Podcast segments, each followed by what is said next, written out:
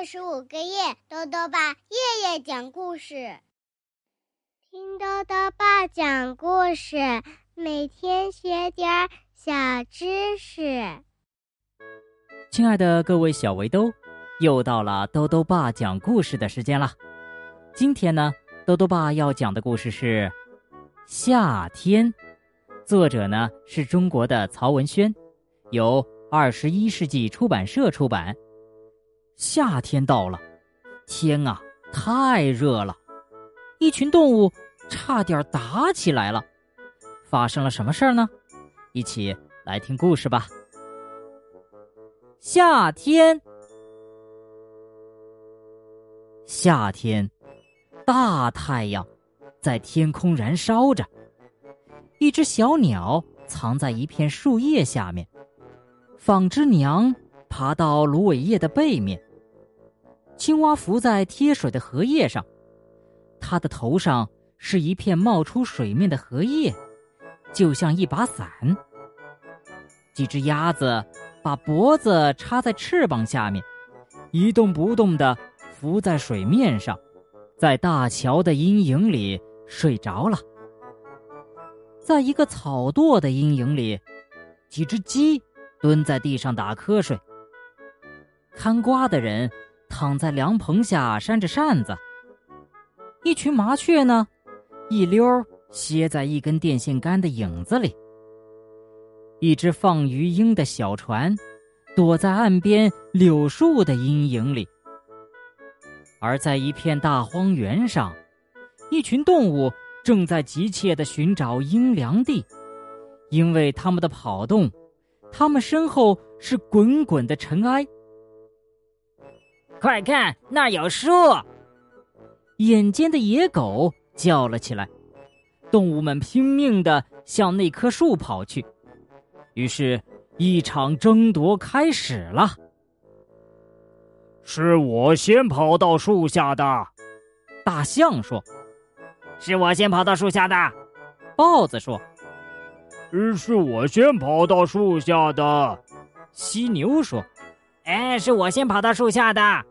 野狗说：“最小的田鼠被挤到了一边儿，它几乎哭了起来。嗯，是我先跑到树下的吗？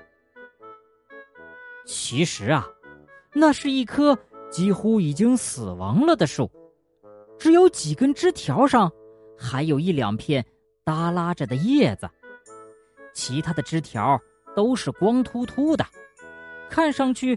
就像一把只有骨架的伞，吵着吵着，他们还相互打了起来。田鼠吓得跑到了一旁，他尖叫着：“别打了，你们别打了！”当然了，最后啊，这棵树是属于大象的，因为它块头最大，打架最厉害嘛。于是动物们一起。转而冲向大象，他们吼叫着：“是我们先跑到树下的！”大象生气了，向他们叫着：“走开，走开！”他用鼻子吸起地上的尘土，然后喷向他们。这么热的天儿，你们的吵闹实在是太烦了。动物们只好都后退到一边儿。他们嘟嘟囔囔的看着大象，看着看着都笑了起来，笑得东倒西歪。因为呀，这树下的大象几乎没有得到一点儿阴凉。大象掉头看了看那棵光秃秃的树，也笑了。动物们还在大笑呢，但不一会儿啊，笑声一下子都停止了。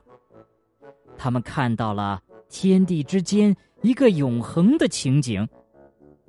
有一对父子正穿过荒原，身材高大的父亲用他巨大的身影笼罩着瘦小的儿子。他们安静的走着，所有的动物都默默的看着他们。他们向地平线走去。动物们只能看到那位父亲的背影了。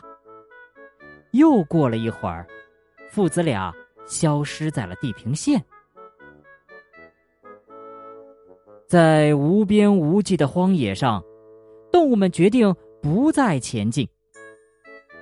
过了一会儿，山猫想了想，对田鼠说：“呃，你过来，待在我的影子里吧。”于是呢，田鼠走进山猫的影子里。野狗看见了，就走到了山猫的身边，让山猫和田鼠。都在他的影子里。接着，豹子又走到野狗的身边，让野狗、山猫和田鼠都在他的影子里。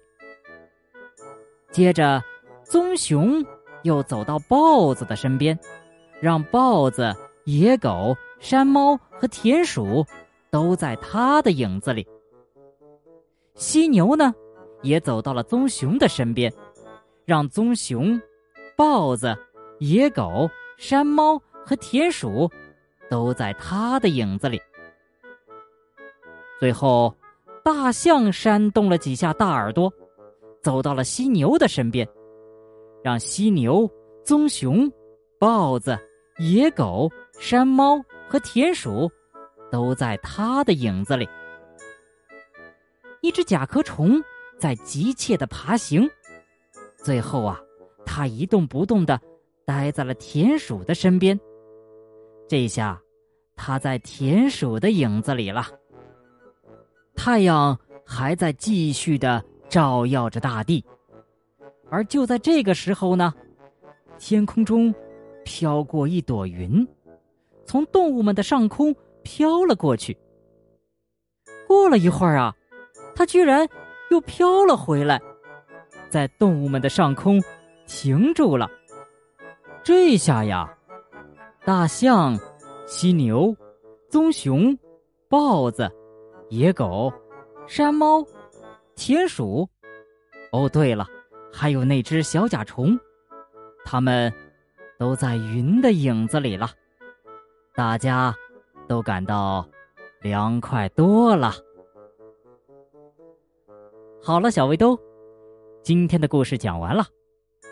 故事里呀，讲到了影子，你知道吗？在我们中国呢，有一个和影子有关的民间艺术呢，叫做皮影戏。那么，兜兜爸就来讲讲关于皮影戏的小知识吧。皮影戏呢，是一种用兽皮或者纸板做成的人物剪影。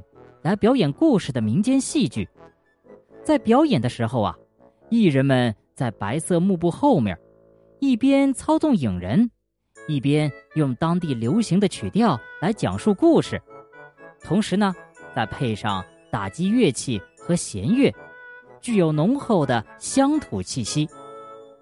皮影戏历史悠久，在两千多年前的西汉时期啊，就已经有皮影戏的表现形式了。豆豆爸还想问问小围兜，你会不会玩手影的游戏呢？你会用手影做出什么小动物呢？如果想要告诉豆豆爸，就到微信里来留言吧。要记得兜兜爸的公众号哦，查询“兜兜爸讲故事”这六个字就能找到了。好了，我们明天再见。